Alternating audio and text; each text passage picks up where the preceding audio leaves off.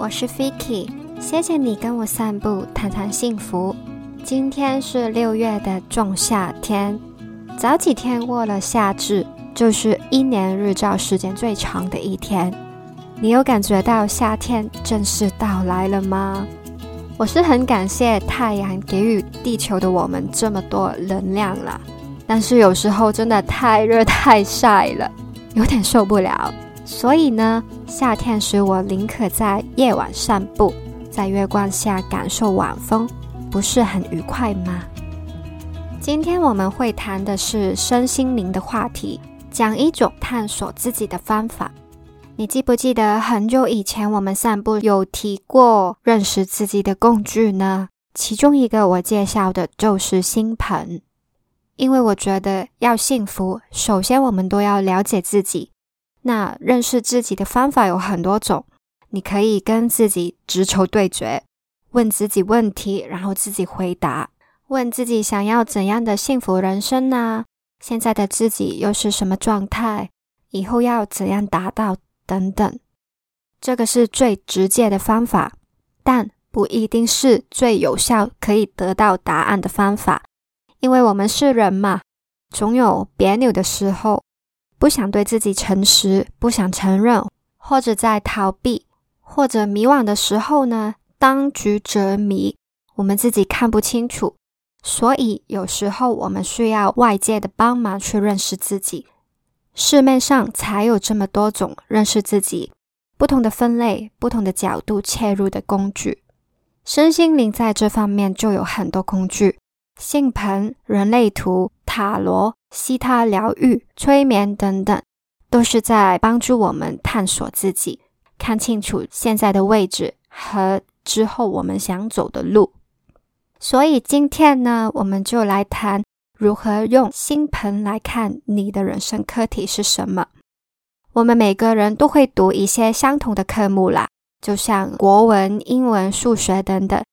每个人都是会遇到家庭、爱情、友情、事业、金钱、健康等等的课题，但有时候呢，你会觉得为什么在某一方面我总是特别不顺，总是遇到类似的困难？你可能会觉得有些课题你是比其他人更常接触的，星盆可能就可以回答这个问题，让你知道。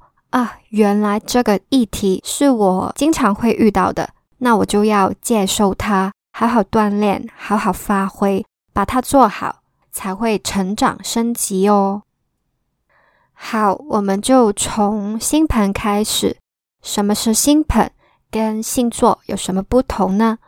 我们平常问别人你几月几号出生，你就是什么座，那个星座就是黄道十二星座。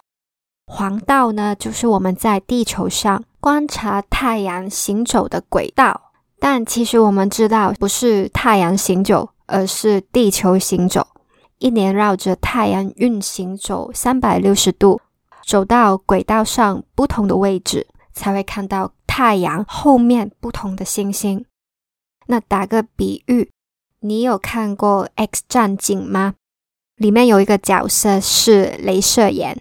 那你可以想象，镭射眼他搭着另一个人的肩膀，然后盯着那一个人的脸，绕着它走一圈。所以，镭射眼是地球，那个被它搭着的人是太阳。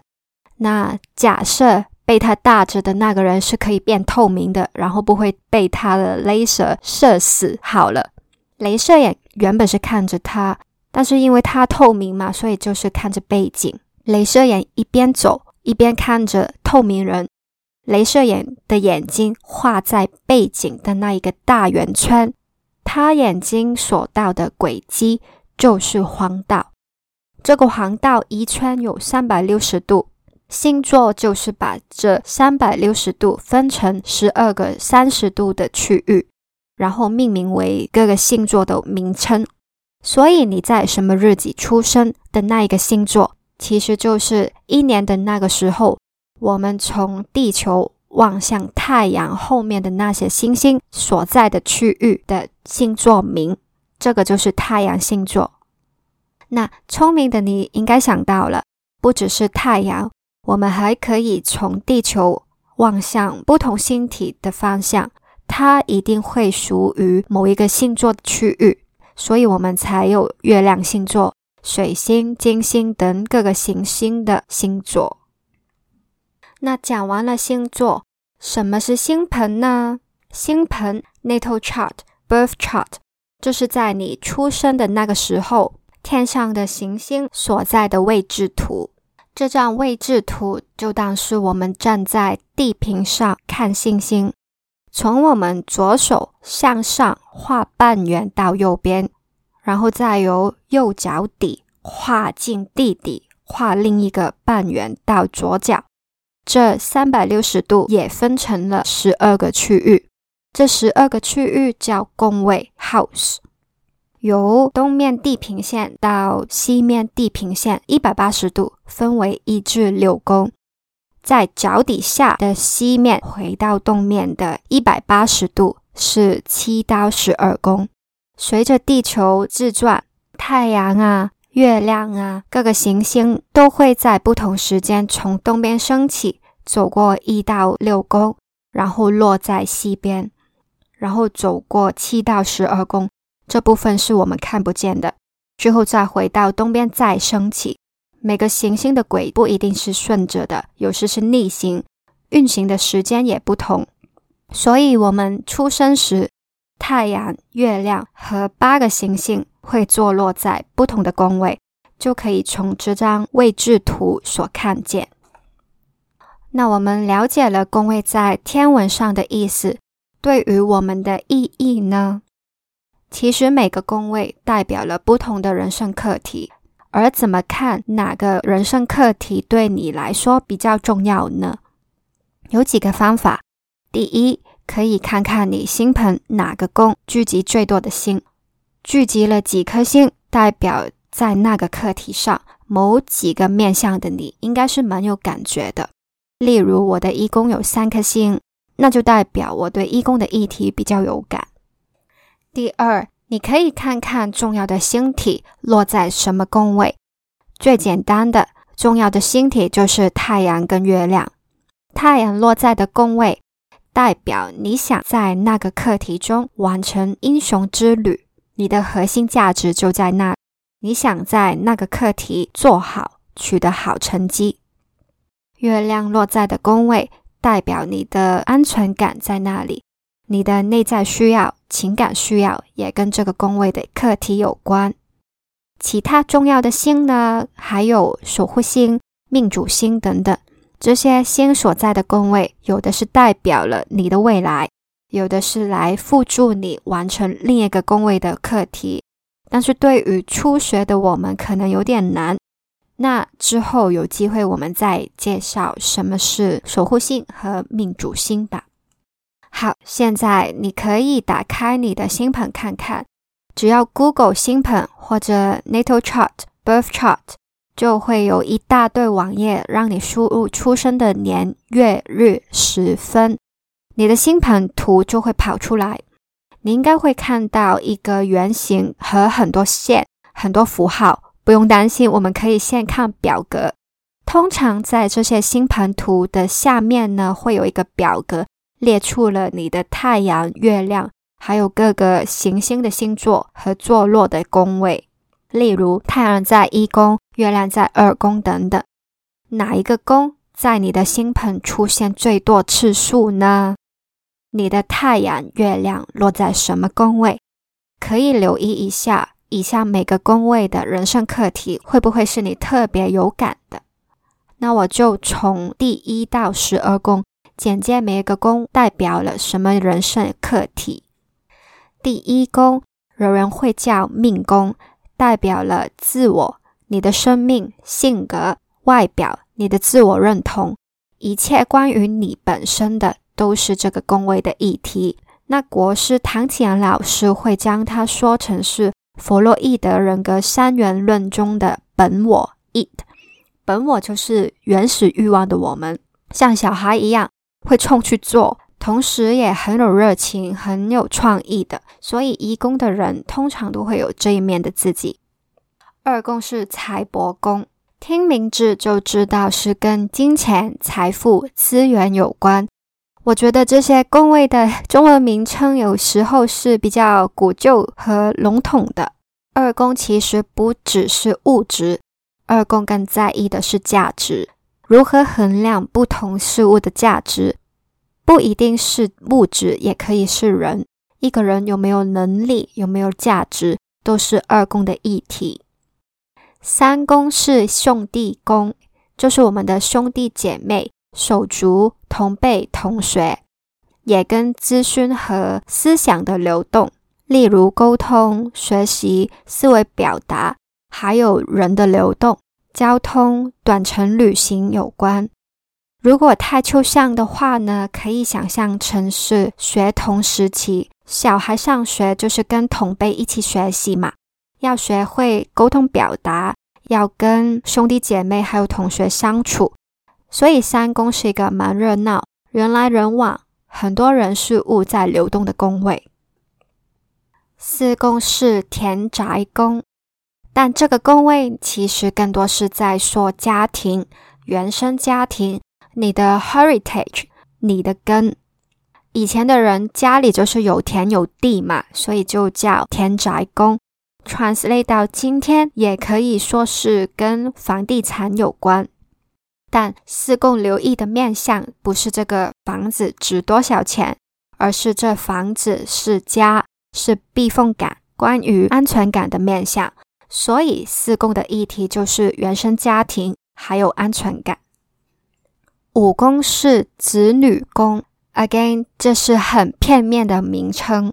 五宫不只是在说你的小孩，也可以说是你的 brain child，就是你的创作，还有一切玩乐的事、娱乐休闲，也包括娱乐产业、上台表演等，以及恋爱，还有赌博投机。那我会说武功是青少年阶段，因为青少年时期我们有了生育的能力，可以生宝宝嘛。也是去谈恋爱、出去玩的时期，还有我们会在意别人的眼光，受到注目时想要好好演出，或者也会胆很大的是一些刺激的赌博投机。这样想，五宫就不会太抽象了。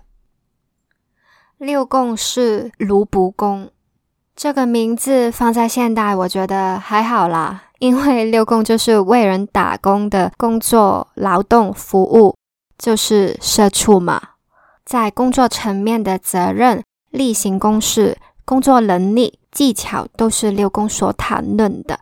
除了工作，六宫的主题还有健康、疾病、医疗、疗愈。关于工作以及劳碌命的健康问题，都是六宫的主题。所以不得不提一下，如果你六宫有星呢，真的要注意一下哦。七宫是夫妻宫，这个宫位除了是在说配偶，也可以是在说合伙人或者敌人，是一对一的。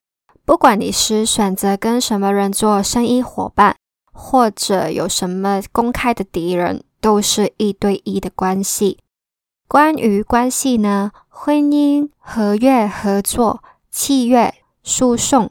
这些正式交际的系统都是七宫的范围。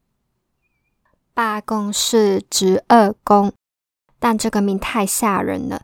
八宫是有危机的意思，可以是金钱的大上大落、保险、遗产、基金、金融等等大钱的东西，也可以是疾病、死亡。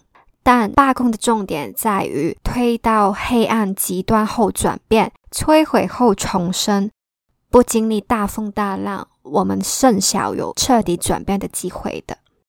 还有性、性欲、性别议题，都是八宫的主题。所以在我印象中呢，八宫就是去伸手触碰禁忌议题的代表，性、死亡、别人的钱等等，平常社会有点忌讳的主题。九宫是迁移宫。这个也是很片面的名称啦。九宫指的不只是长途旅行，所有又高又远的东西都在九宫，包括国外旅行、异国文化，还有思想层面的哲学、宗教信仰、文化、高等教育或者理想，很遥远、不做辩记的未来。九宫就是关于在高层次的探索和追寻，不只是 physical 上的旅行，还可以是思想、心灵层面的旅行。十宫叫冠禄宫，是关于事业的。那这个跟六宫有些不同，六宫是在说日常工作上班的职务，十宫呢是看整盆事业的，有野心往上爬啊，升级到位高权重的高层呢，这些相关的野心、成就、专业、社会地位、社会形象、声望，都是十宫的议题。那往上爬就会遇到高层长辈嘛，所以十宫也关系到长辈、权威、政府和社会架构等主题。十一宫是福德宫，为什么是福德呢？因为这个宫是关心众人之事，所以十一宫有心的人，可能就是天生热衷公益、政治、环保这些攸关所有人的社会议题。十一宫在乎的是一对众多的人际关系，不像三宫的是你对一组同辈朋友，也不像七宫是一对一的配偶、伙伴或者敌人。十一宫是一对多，你不可能认识所有人，所以对象是不熟的人、陌生人。那 YouTuber、网红这些要面对大众的网络社群的人，都是十二宫的范畴。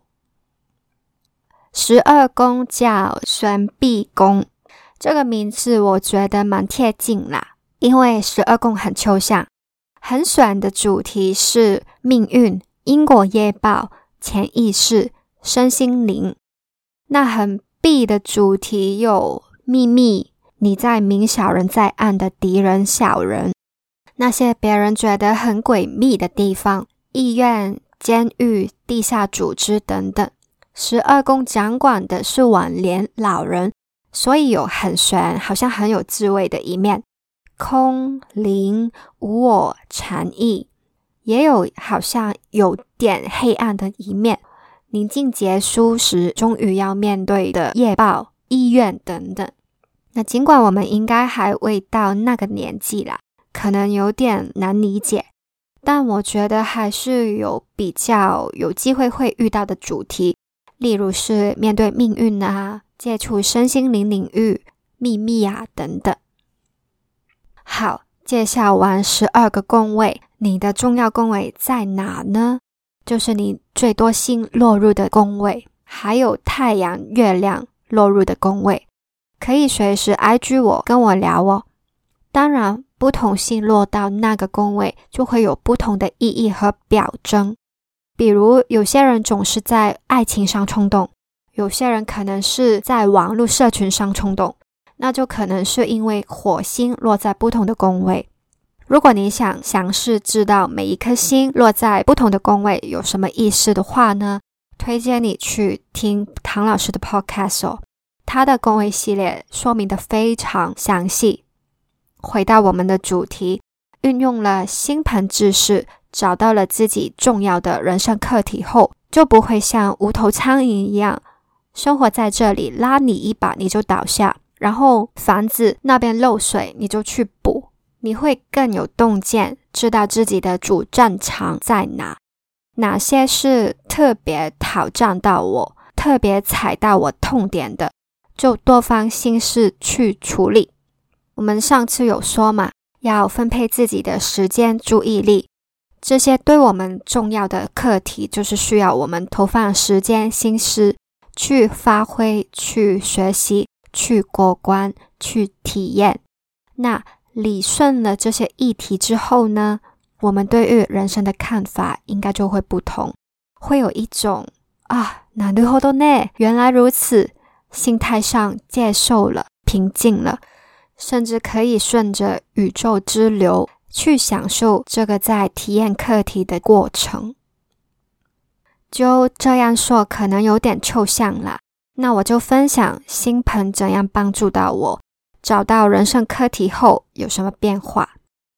我的最重要宫位是一宫跟二宫。一宫有三颗星，二宫有两颗星，而且太阳也在二宫。那如果你还记得我们刚刚提过的呢？一宫就是自我，二宫是钱价值。的确，我从小到大都是在这两方面比较有感觉的。我真的是很小时候就会想我是谁。我应该是在七八岁的时候跟妈妈说：“啊，妈妈，我觉得我可以有全世界所有的优点跟缺点，所有性格特质。我可以很骄傲，也可以很自卑；我可以很活泼，也可以很安静。”那当时应该是吓死我妈吧？就好好一个小孩，怎么说出这样复杂的话？那现在我大概知道了。这是因为我有双鱼那一种二元兼容的特质啦，但当时我真的是很迷惑，不知道怎样的自己才是自己。有一段时间，我是想跟别人都一样，别人最好不要看到我有所不同。但之后更长时间呢，是不，我不要跟别人一样，这样各种的自我认同拉扯很早就开始了。所以，我应该是比其他人更早就开始在寻找自我，在接触义工的议题。我是谁？我是怎样的人？找到这个答案对我特别重要。那我知道有些人是对于这一种寻找自我是没有特别要求的，他们会觉得你知道了之后，生活也是照样过啊，我现在开心就行了，不用想太多啊。但我就不行，我就是要知道这些答案，才会觉得我的存在 make sense，才会觉得我过的生活是有意义的。这一种要定义自己的特质，一直都存在，直到我了解了我的星盆，原来义工对我这么重要，知道了这个是我的人生主要课题后呢，我就心态上没有那么躁动。这种要找到自我、定义自我、展现自我的压力还在了，但它比较不像是压力了，因为我开始明白了这个是医生的主题，不是我找到了一个答案就会搞定了，就定了我的一生。所以呢，我接受了这些议题是我生命的一部分，然后没有那么大的压力，很急躁的一定要找到答案。反而是享受这趟旅程啊！原来我还有这一面，原来这个也是我啊！为什么我之前一直在否定呢？等等，很多关于自我的发现，也开始觉得，嗯，这个真的蛮有趣哦。难怪我的灵魂想要体验这些课题。再来就是金钱，从小到大我都活在匮乏中。小时候呢，我家里的背景是蛮吃力的啦，家人上班都很辛苦，也会为金钱而烦恼。但是我还小了，其实也不能很确定的知道实际状况，只知道看玩具店不能买玩具，因为太贵了。家里也不会有奢侈的消费，例如国外旅行啊、去乐园玩啊、搭计程车啊等等都不会。然后学校的旅行呢，爸爸总不能出席，因为他要上班。还有自己家总是比同学家小很多，因为在香港寸金尺土嘛，家里越大就是越有钱。我有很长的时间都是因为钱而自卑，直到现在也有时候会有这个念头。之后呢，我当然就很努力去改变这个状况。也很幸运的，长大后的自己真的可以赚钱养活自己，养活家人。但这种金钱焦虑一直没有离开，总是觉得赚的不够，几多金钱都没有安全感。在情绪很不稳定时，也会因为自己的出身而自卑，觉得自己永远跟同辈有一大段距离。到了我看到自己的星盘时，知道二宫是我的重要宫位。而且太阳也在二宫，意思就是我要在二宫的主题中完成一趟英雄之旅。你知道什么是英雄之旅吗？就是我们看故事很常见到的那些情节：一个踏上冒险的主角，他要面临挑战、危机，努力勇敢战胜它，然后整个人升华转变了，凯旋而归。这个就是我想要在二宫中完成的事。我就是想从现有的阶段战胜困难，然后整个人升级。很简单来说，就是我想变有钱。但是慢慢发现呢，不只是钱的议题，也是价值。我是个有能力、有价值的人吗？如果是，那钱应该就随之而来呀。因为在我心中，钱就是能力的表现。所以我发现了，当我因为钱而自卑时，我不是真的因为没有钱而自卑，我是因为觉得自己没价值。这个也蛮扣到我刚刚一宫的自我主题啦。那在认识星盆宫位时，我就慢慢搞清楚这是二宫的议题。原来我被设定在一个没有那么有利的位置出生，就是为了让我完成这一段关于金钱价值的旅程。可能是宇宙想我从地球上体验如何显化的过程，可能是想我了解丰盛不一定是在物质上，可能是别的东西，我还不完全知道了，因为我还在经历这段旅程嘛。但是心态上呢，我就改变了许多，金钱的压力还是有了，对于自我价值的怀疑也会有。但是我现在可以更从容去面对，knowing this is part of the journey，还有相信 I can make it，我可以做到。好了，好像说了太多自己的事情，感觉好赤裸。我好像也没跟人说过这一些，但是我希望以我自己的例子，可以让你知道如何运用星盆的知识去了解自己的课题，厘清了你的痛点。有时候也需要一点时间去接受它，接受你的原生设定，才可以开始疗愈，开始幸福。会幸福呢，是因为你处理了这些纠结，人会舒畅很多，会愉快很多。也是因为你完成了你的课题的某一个章节，你会有成就感，你会满足，觉得自己又成长了。还有。这是你灵魂想体验的事，你完成了，那自然就会跟灵魂一起共振，发自内在的喜悦，所以就会幸福啊。那希望以上的星盆宫位的知识，还有我亲身的例子，可以帮助到你。你的星盆其实记载了很多资讯，现在就打开来看看哪个宫位是你的人生主题吧。但注意哦。这些星盆呢，宫位呢，只是为你写了背景设定，并没有告诉你路要怎样走。你的路怎样走，还是要自己决定。那就看你怎样发挥，活出精彩的一生喽。现在，请你用三十秒的时间想一想，你觉得你在哪一个人生课题上经常很有感，是你的痛点呢？你平常是怎样处理它？这个课题的背后有没有一个最根本的原因？可能是你某种价值观、你的某一个信念、你的成长环境等等。你会怎样应对这个源头？Once and for all 解决它，然后在这个课题中成长升级吗？如果有感到迷惘的话，可以尝试身心灵的工具。理清问题，开始疗愈，开始幸福之路。谢谢你收听到最后，不知道你对这一集的身心灵话题有什么感想呢？欢迎到这一集的网址留言告诉我，或者在 IG 上找我也行。我的 IG 是 v i k i c dot c o。